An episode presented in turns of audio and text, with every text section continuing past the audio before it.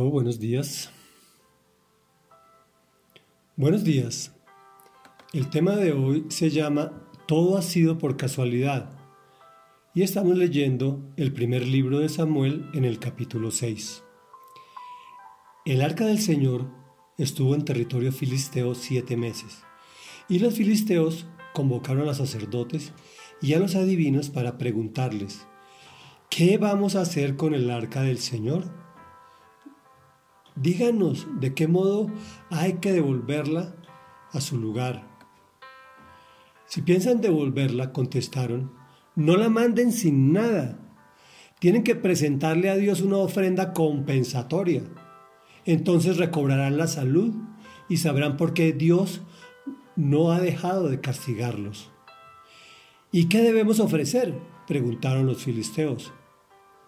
Cinco figuras de oro en forma de tumor respondieron aquellos, y otras cinco en forma de rata, conforme al número de jefes filisteos, pues la misma plaga los ha azotado a ustedes y a sus jefes. Así que hagan imágenes de los tumores y de las ratas que han devastado el país y den honra al Dios de Israel. Tal vez suavice su castigo contra ustedes, sus dioses y su tierra. ¿Por qué se van a obstinar como lo hicieron los egipcios bajo el faraón? ¿No es cierto que Dios tuvo que hacerles daño para que dejaran ir a los israelitas? Ahora manden a construir una carreta nueva. Escojan también dos vacas con cría y que nunca hayan llevado yugo.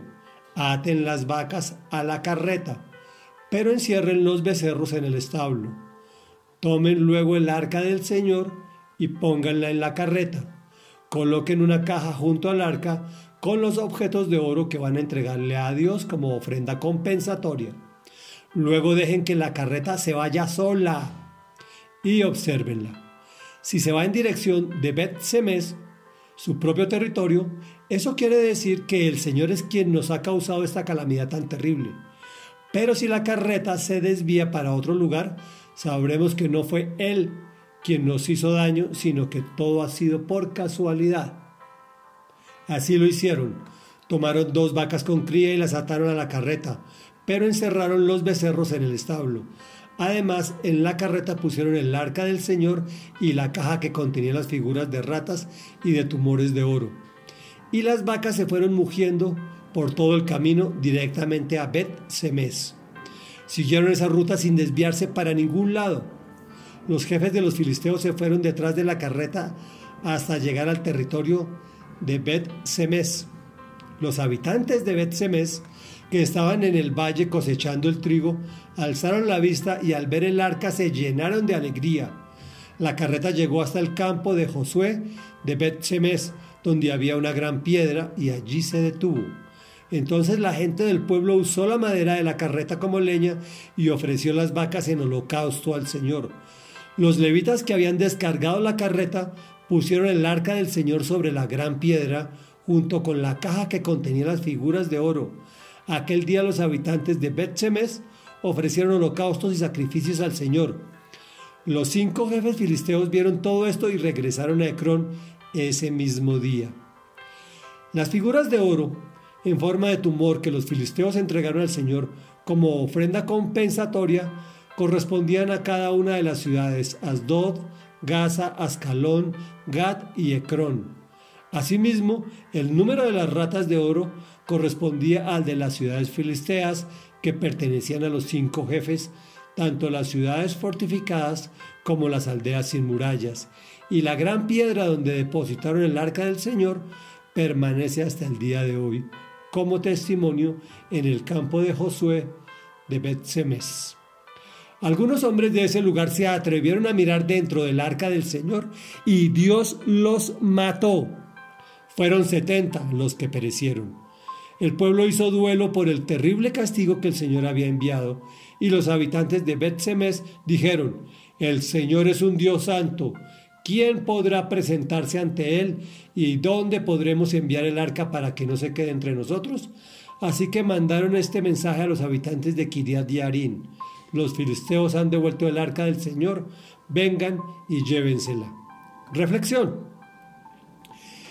Es increíble cómo los incrédulos tienen más discernimiento que los creyentes. ¿Qué vamos a hacer con el arca del Señor? Hay que devolverla, pero no la manden sin nada. Tienen que presentar una ofrenda compensatoria. Te cuestiono, ¿a ti se te hubiera ocurrido? Por lo menos paguemos los diezmos, ofrendemos, ayudemos a los pobres, aunque sea por interés de recobrar la salud y que Dios deje de castigarnos. Demos honra a Dios. Sigo impactado por el manejo de los filisteos. ¿Una carreta nueva? Honra a Dios. Escojan también dos vacas con cría y que nunca hayan llevado yugo. Este es aún mejor. Aquí están honrando al Señor, pero se están asegurando que las vacas con cría, si todo ha sido casualidad, las vacas irían hacia su cría pero no ocurrió así. Pero lo sorprendente es cómo nos gana la codicia y la necedad. En el pueblo de Dios se ofrece el holocausto al Señor.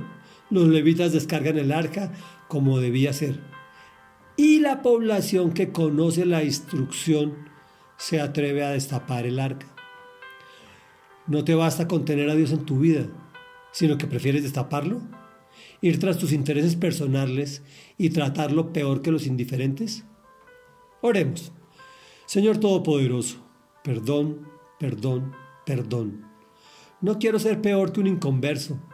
Quiero agradarte. Yo sé que tú me conoces, que me sostienes en el hueco de tu mano y me provees de todo lo esencial.